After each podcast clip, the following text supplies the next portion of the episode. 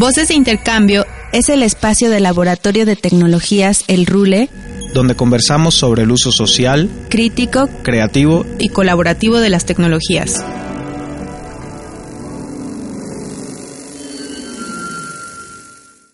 Hola, bienvenidos a Voces de Intercambio. En esta ocasión vamos a conversar con Sofía Trejo, quien es matemática por la UNAM y tiene un doctorado en matemáticas también por la Universidad de Warwick de Reino Unido y ella está trabajando temas, eh, el tema de tecnología de uso de datos. Eh, nos conocimos casualmente por internet porque está trabajando también temas de sesgos algorítmicos y ella está particularmente interesada en el enfoque ético. En este video que está en internet, eh, tú hablas del tema de los sesgos algorítmicos. Y en una conversación eh, tú decías que no estabas de acuerdo eh, con el concepto de ciencia de datos, que no te parece que sería como lo más adecuado para hablar de las técnicas de los usos de datos. ¿Por qué?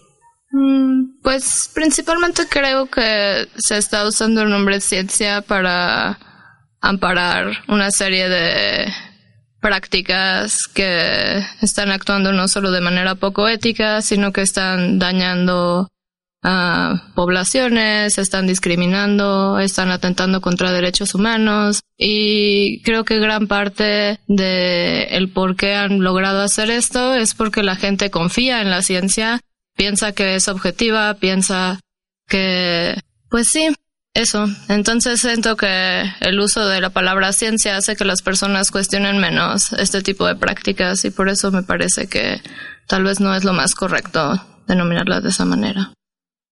Eh, ¿Cuál crees que sería una buena manera de, nombrar estas técnicas? Pues no me pongo el nombre inteligencia artificial o tecnología de uso de datos, pero como configurarlo todo dentro de una ciencia, eso es algo que se me hace tiene muchos asegúnes. Sobre todo porque la mayoría de, yo creo, las personas que se dedican a eso no tienen tampoco conocimientos muy a fondo de cosas que tengan que ver con problemas sociales o tampoco con matemáticas o, entonces, pues, creo que no hay como una profundización extrema o muy buena respecto a otras áreas. Entonces, pues, como que yo digo que deja bastante que desear. Ok, bueno, te pregunto esto porque en un grupo de, estudio en el cual ya te invité a colaborar, en el laboratorio filosófico, como un, un, poco tenemos la influencia de un seminario que se llama Alteridad y Exclusiones, que está hospedado en la Facultad de Filosofía y Letras, y una de las preocupaciones es pensar que debe, debemos de eh, construir nuevos vocabularios para hablar de ciertas cosas que nos permitan como describir de mejor manera lo que está ocurriendo. Entonces, me llama la atención que tú desde las matemáticas eh, tengas como esta reticencia justamente a hablar de ciencia, bueno, ya, o sea, desde enfoques de como historia de la ciencia, filosofía de la ciencia, pues sí es un poco cuando podemos como notar el gran peso que tiene la palabra ciencia y como todos los efectos que tiene cuando nosotros le atribuimos ciencia a un conjunto de técnicas, ¿no? O de modos de hacer. Entonces, eh, por eso es que te sé yo como esta pregunta de cómo podríamos hablar de ellos, ¿no? Y entonces eso me lleva como a la siguiente pregunta, que es, ¿tú consideras que la noción de algoritmo se ha mantenido de alguna manera a través del tiempo o que el, uso de la palabra algoritmo se ha modificado? Y si es así, ¿tú cómo crees que eh, podemos entender la forma en la que se utiliza algoritmo en este momento? Mm, pues yo Digo, creo que debe haber muchas definiciones de algoritmo. Yo me gusta la definición que es que un algoritmo es una sucesión de pasos para solucionar un problema. Eh, entonces, pues, dentro de eso, pues, hay algoritmos, por ejemplo, cómo hacer una división, pues está el algoritmo de la división, ¿no? Entonces sabes cómo dividir, te lo enseñaron en la escuela, ese es un algoritmo. Hay algoritmos para resolver problemas más complicados y pues en el caso de ciencia de datos, eh, lo que al menos yo hago referencia como algoritmo es al proceso para generar los modelos. Por mucho tiempo, para generar modelos que aproximaran la realidad, se usaban ecuaciones diferenciales. Esto es muy difícil. Ah, hay muchas veces que las ecuaciones no tienen solución y en ese sentido ah, las computadoras nos han ayudado enormemente y podemos modelar cosas sin tener las ecuaciones. Y eso pues tiene muchas partes buenas y tiene muchas partes malas porque muchas veces tampoco estamos entendiendo bien la información que está codificada en los modelos. Entonces, por ejemplo, hay modelos que estaban diseñados para reconocer imágenes y, por ejemplo, era como los prueban con las imágenes que, con los que los entrenaron y se dan cuenta, ah, sí, reconoce autos.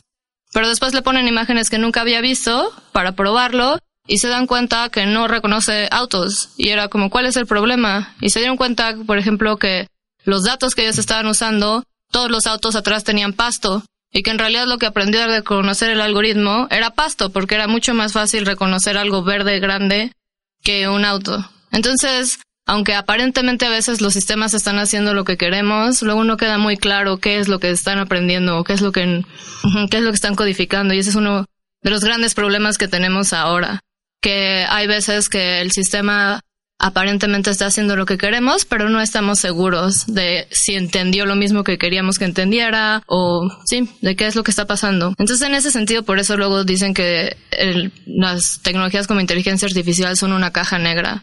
Sabes que entra y sabes que sale, pero no queda muy claro qué es lo que está pasando en medio. Y pues un problema grande con eso es que pues hay pocas leyes o regular o cosas que regularicen el cómo se hacen estos algoritmos o ah, para poder auditarlos, para poder saber que están bien hechos. Entonces los algoritmos son secretos, los datos con los que se entrenan son secretos. Entonces muchas veces es virtualmente imposible saber qué es lo que están haciendo, que pues es un problema grande y que se está propagando a muchas esferas de la vida diaria cada vez más. Podríamos decir que aparte de la discusión ética es un poco eh, inasequible porque digo por lo que tú explicas me hace pensar que hay un intersticio entre la orden y el proceso y el proceso de la máquina no es decir yo creo como tú dices no creo un algoritmo para que la máquina reconozca automóviles pero hay una parte hay un intersticio entre esa creación del algoritmo y lo que la máquina ejecuta. Y me hace pensar en un ejemplo eh, ahora no recuerdo el nombre del autor que escribe esto, pero dicen que le enseñan a una máquina a jugar ajedrez, entonces le dan todas las reglas del ajedrez y el primer error, entre comillas, que, comete la máquina es que pone una pieza encima de otra pieza, ¿no? Y entonces, eh, como les vuela a la cabeza porque es una instrucción que jamás hubieran pensado que tenían que darle a la máquina, ¿no? Entonces, eso es como un ejemplo muy chiquito de lo que, eh, por lo que tú dices, se me ocurre que puede estar pasando en el momento en el que yo doy una instrucción y la máquina la está ejecutando. Sí, pues creo que más bien ahora el problema es que en realidad nosotros no estamos definiendo las instrucciones. O sea, cuando tú eh, creas un sistema, digo, depende mucho de la arquitectura, depende de si es, no sé, una red neuronal o depende, hay diferentes arquitecturas para crear inteligencias artificiales, por ejemplo. Pero, pero algo que pasa es ahora lo que podemos hacer es, yo no te voy a decir que es un auto, solo te voy a enseñar muchos ejemplos y el, la máquina va a diseñar un modelo, ella no sabemos, o sea, sí hay un procedimiento, pero no queda claro qué son las variables que están codificando para, para saber qué es un auto.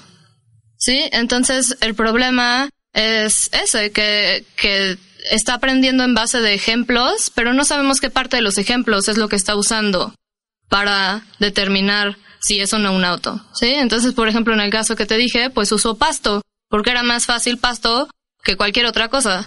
Entonces, eso podría pasar con otras características que simplemente no hemos descubierto todavía con otras inteligencias artificiales. Entonces, es difícil saber qué es lo que codificaron porque hay unas que tienen vectores de un millón de entradas y no sabemos un millón de variables que son. sí. Eh, aquí llamamos sesgo algorítmico. Digo, aquí de pronto, eh, digo, más allá de lo conceptual, pensaría yo como en estos ejemplos eh, que tú haces eh, a partir de la discriminación, eh, las cárceles, e incluso cómo podemos hacer una aproximación que nos dé como mucho más luz cuando hablamos, por ejemplo, de machismo o de ciertas conductas misóginas en, sobre todo como en redes sociales? Mm, pues bueno, creo que algo que es muy importante distinguir es que nosotros somos humanos y nosotros tenemos un punto de vista, cada persona tiene diferentes puntos de vista y en general eso se va a permear en lo que hacemos, ¿no? Desde qué variables estás escogiendo, cómo construyes el sistema, todo, todos esos pasos tienen sesgos. Y los sesgos son, pues son parte de la vida. Y no todos los sesgos son malos. O sea, si tú estuvieras intentando, por ejemplo, contratar gente y diseñaras un sistema para eso, pues si tu trabajo requiere que tengas licenciatura, pues entonces el, el sesgo ese se va a escoger candidatos que para empezar tengan esa característica. Pero entonces un sesgo es como favorecer a algún grupo de la población o desfavorecer a alguien, a un grupo en particular. Eso es un sesgo. Hay sesgos que son positivos, hay sesgos que no son positivos y los que nosotros en general no consideramos positivos son cosas que refuerzan actitudes que no, con las que no estamos de acuerdo. Por ejemplo, la discriminación de género. Si en el mismo eh, algoritmo para encontrar candidatos para este trabajo descubrieras que está dándole prioridad a hombres sobre mujeres, ese sesgo es el tipo de sesgos de los que estamos llamando sesgos algorítmicos. O sea, son sesgos que son, que no son, están de acuerdo o que nosotros no estamos de acuerdo con que existan o no queremos que sigan existiendo. Y pues en términos de redes sociales y de cuestiones de género, pues uh, algo que creo que es fundamental entender es que, por ejemplo, todos los algoritmos que ahora existen que, que procesan lenguaje, muchos análisis de sentimientos tienen todo el deje cultural de los datos con los que fueron entrenados. Y eso, pues, si vivimos en un mundo donde en general ciertos trabajos son asociados con hombres, otras cosas con mujeres, eso se va a pasar directamente a estos sistemas y eso es lo que estamos viendo ahora. Entonces, es algo que viene de nuestra cultura y creo que lo que es importante entender es que en este momento, como las inteligencias artificiales no piensan por sí mismas, sino que están aprendiendo de cosas que nosotros les estamos dando, están aprendiendo o reproduciendo la cultura que nosotros tenemos. No son, no son mejores que nosotros. Y creo que ese es un punto fundamental a entender. Cuando tú piensas en una aproximación ética al tema de los algoritmos, ¿cómo piensas este proceso y, y más o menos como que vislumbras como resultados? Es decir, no es que tú determines cuál es la aproximación ética adecuada y qué hay que hacer y a dónde tenemos que llegar. Pero tú, ¿cómo te estás imaginando este programa de trabajo alrededor? ¿Qué agentes estás pensando que estén involucrados? O sea, ¿tú cómo lo piensas? Pues yo creo que creo que es una necesidad fundamental es que haya un diálogo entre más disciplinas. Yo creo que es fundamental que los programadores empiecen a hablar con sociólogos, con antropólogos, con gente que entienda el contexto social, de dónde van a ser aplicados esos algoritmos, gente que entienda, por ejemplo, legislación, porque hay muchas veces que los algoritmos están actuando de maneras que de hecho no son acorde con la ley. Eh, y por ejemplo, en el caso de algoritmos que se están usando en Estados Unidos para, para, pues, ¿cómo se llaman? Como scores de riesgo. Es como para decidir cuál es la probabilidad de que seas rearrestado una vez que ya cometiste un crimen, por ejemplo. Esos, esos puntajes que están siendo usados para determinar este, libertad condicional, para determinar muchas cosas dentro del sistema, uh, esos datos lo están siendo, bueno, a ver cómo explicar esto mejor. Uh, la decisión de que se está tomando sobre una persona está basada en lo que es un grupo de personas. Entonces la decisión sobre tal vez tu libertad condicional está siendo básicamente uh, considerada de acuerdo a parámetros que son otras personas y eso es como pues no es un juicio justo, no es justo dentro de las leyes tal vez que son tú prejuicios, ¿no? Pues, pues no sé si son prejuicios per se, simplemente es que es estadística. Entonces te están usando la probabilidad y diciendo lo más probable es que este tipo de, si estás dentro de esta demográfica, seas rearrestado, entonces deberías tener tal vez unas condiciones más restrictivas en tu libertad condicional, por ejemplo, ¿no? Y entonces eso es, pues, pues sí, eso es lo que está pasando. No sé. no digo, le pensaba como que incluso la misma estadística pues está construida con un, cierto, como, como hablamos esto, ¿no? De opiniones personales, ¿no? Porque hay como, como cuando tú dices, ¿no? El algoritmo aprende a que cuando hay atrás pastito hay coche, ¿no? Pero entonces como un poco la estadística ha funcionado así, ¿no? Porque te arroja, claro, en este barrio eh, la gente eh, comete robos, ¿no? Pero no te arroja como todo lo que hay detrás de la comisión de esos robos, ¿no? Es, decir, tienen como lecturas un poco que los números a veces nos dicen que tenemos que procesar cosas y nosotros tenemos que darle ciertas, eh, no diría variables, le tenemos que dar indicadores, ¿no? Entonces, creo, o sea, de pronto yo pienso que puede haber una correlación de la forma en la que hemos venido haciendo la estadística con las aplicaciones que de pronto tenemos a este tipo de construcción algorítmica. Mm, sí, pero por ejemplo, dentro de la estadística siento que hay muchas cosas que se, que se saben que no están bien o que no se hacen, pero que en el momento que tú se las pones en una máquina, la gente... Eh, hay algo que se llama... ah, ah es como sesgo de automatización, que es una vez que tú ves una respuesta que está producida por una máquina, nosotros como humanos tendemos a creer que eso es la respuesta correcta. Y eso pasa mucho con este tipo de cosas. En realidad estas deberían ser herramientas para darte una idea, tal vez, de cómo deberías proceder, pero, pero no es la respuesta. Y algo que también es súper fundamental es que, en general, la respuesta que te da, hay una probabilidad de qué tan cierta es o no. O sea, puede que te diga, ok, esto es un coche, pero estoy solamente 30% seguro. No estoy 90% seguro. Y creo que, por ejemplo, ese es un gran problema con muchos de estos sistemas que no están haciendo claro cuál es el rango de certeza que tienen sobre la respuesta. Sí te dan una respuesta, pero pues igual era 5%. Entonces ahí es cuando un humano debería sopesar. Entonces siento que tal vez hay momentos donde sí se pueden usar, pero las personas que las usan tienen que estar capacitados para entender qué están haciendo. Estos sistemas tienen que ser claros sobre la certeza o sobre, pues sí, sobre cómo están funcionando, que es algo que en este momento no pasa y se usan para, para todo tipo de cosas cuando deberían ser muy específicos. En realidad, si tú diseñas un sistema para, no sé, para la policía de Cuernavaca, es con datos de ahí, es, es tomando información de ahí y no deberías usarlo en el DF o no deberías usarlo en otro lado. Y acá lo que pasa, o en muchos lados, es que se usan sistemas que se entraron en Rusia o con datos que son de Estados Unidos. Entonces ese tipo de cosas, pues no deberían pasar y pasan todo el tiempo.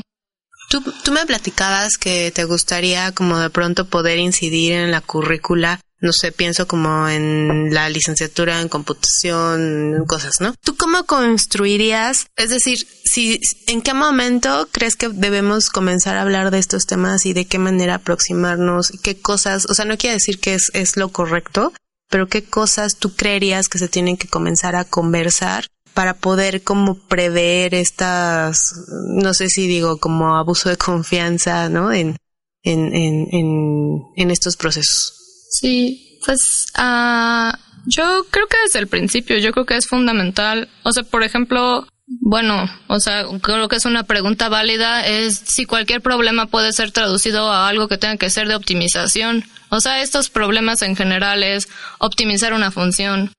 Y entonces puede ser que le dé más clics a las cosas, pero darle más clics a las cosas ha resultado en lo que ha pasado en muchas redes sociales, que, que los posts que son más eh, populares son los que son con opiniones muy radicales. Entonces lo que está haciendo es que le da prioridad a opiniones radicales porque causan controversia y ese tipo de cosas hacen que uno piense que esa es la opinión que tiene todo el mundo porque es lo único que uno ve porque ellos están controlando lo que ves de acuerdo a cuántas reacciones tiene. Y controversia causa muchas reacciones, entonces ves mucha controversia. Entonces, entender este tipo de cosas siento que es fundamental para ver tal vez hasta qué tipo de problemas se deberían abordar con este tipo de herramientas o no. Yo creo que hay muchos problemas que no son cosas de optimización, muchos problemas de ética. Hay gente que está intentando hacer la mejor solución de ética. Yo no creo que es una cosa que se pueda optimizar. Entonces, hay cosas para las que siento que es muy útil. Por ejemplo, yo creo que en medicina va a ser revolucionario. En cosas de diagnóstico, hay cosas en las que es muy bueno pero tal vez en otras cosas que tengan que ver más como con personas, yo tendría muchas más dudas en cómo se usa. Como por ejemplo en esto de como sentencias y este tipo de cosas hay que tener mucho cuidado. Y, y yo creo que gran parte del problema es que las personas que los hacen no entienden. Bueno, uno no hay como feedback. Una vez que tú le das el sistema a alguien, no te dicen qué pasó después, es como ellos lo usan y no sabes en realidad si está, está causando daños, no sabes qué es lo que está pasando. Entonces, siento que es bueno que las personas que los diseñen o las personas que estudien para diseñarlos tengan buenos referentes de sistemas que han salido mal, por qué han salido mal, cuáles son los efectos que están teniendo, hasta qué grado están controlados, ¿no? Y por lo que yo he visto en los temarios que se ofrecen, al menos aquí en México, en licenciaturas y en maestrías de ciencias de datos, hay como una materia en octavo semestre que tiene que ver con problemas éticos y sociales. Entonces, pues estás hablando de que es gente que ya está como totalmente, eh, pues del otro lado de la carrera y en ese momento le vas a enseñar que todo lo que hizo tal vez tiene algunas consecuencias, yo creo que ya es un poco tarde. Yo creo que debería ser integral desde el principio. Y pues eso incluye aprender cosas de sociales y aprender a cómo complementar datos con estudios cualitativos, aprender a dialogar con otras disciplinas, entender el problema. Siento que una cosa es optimizar algo y decir, ah, me salió que es 90% exacto, pero no entender qué es el impacto que ese 90% va a tener o qué pasa con el otro 10%, qué pasa con las personas que no están en los datos, qué están haciendo los sistemas, pues siento que es muy importante. Y ahora pues no se está haciendo mucho en las carreras y pues sí, nuestra idea es intentar que, que se metan este tipo de cosas en los currículums porque pues es fundamental. Bueno, pues muchas gracias por esta conversación en Voces de Intercambio del Laboratorio de Tecnologías El Rule. Eh, esperemos tenerte por acá nuevamente. El Rule, Comunidad de Saberes. Arte, transdisciplina, tecnologías, cultura de paz. Eje Central 6, Centro Histórico, Ciudad de México.